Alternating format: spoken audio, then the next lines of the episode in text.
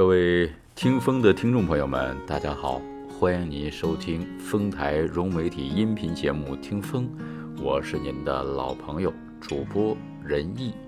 今天要跟您分享的是葛优老师的《人的一生就是上山下山》。一直到十八九岁，我都不知道自己将来会什么样。我爸演戏的时候，我经常躲在一边看。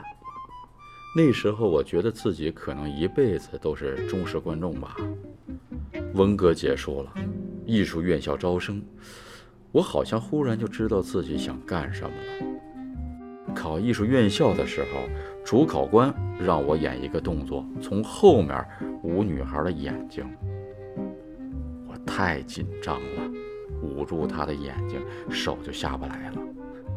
那女孩只好把情人见面的戏变成了抓流氓的戏。我最大的特点就俩字儿，一个是蔫儿，一个是缩。我不像我爸，他脾气火爆，敢当着一千多人的面上台指挥，我打死也不敢。但凡只要什么活动让我出席，我就本能的往后缩。如果出席的人有十几个，我就本能地坐在最边上。出席活动快到大厅门口的时候，我最紧张。但老那么惯着自己也不行啊，都老大不小了，有人叫老师了，还那么羞答答的，不成啊！我也假装放松过，就想象自己在拍戏，效果似乎也不错，可总觉得太假了。我告诉别人，其实我不紧张。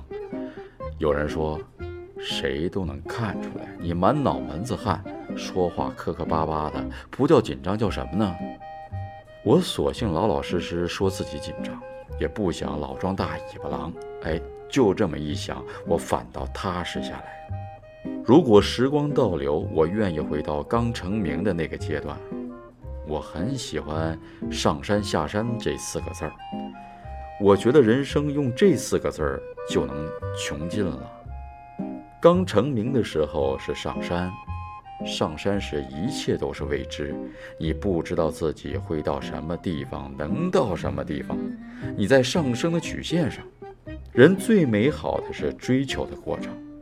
你看，世界上流传的最经典的爱情故事都是没有结局的，比如说。罗密欧与朱丽叶，梁山伯与祝英台。细想想，什么是结果？死亡才是真正的结果。现在呢，我总觉得没走到头的时候是最好的。人的一生都是偶然。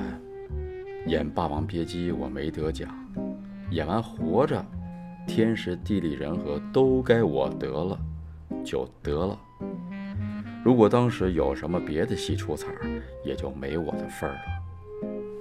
二十世纪九十年代，人们不把那些高大全的人物当回事儿了，都想看到活生生的人。我呢，有平民色彩，不虚伪。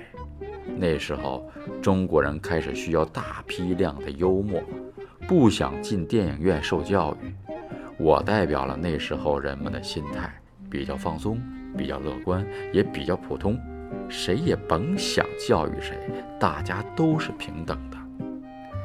那时候经济发展，过去很多牢笼式的观念被打破了，大家忽然间发现，不是只有那些长得好看的、说得好听的人才重要。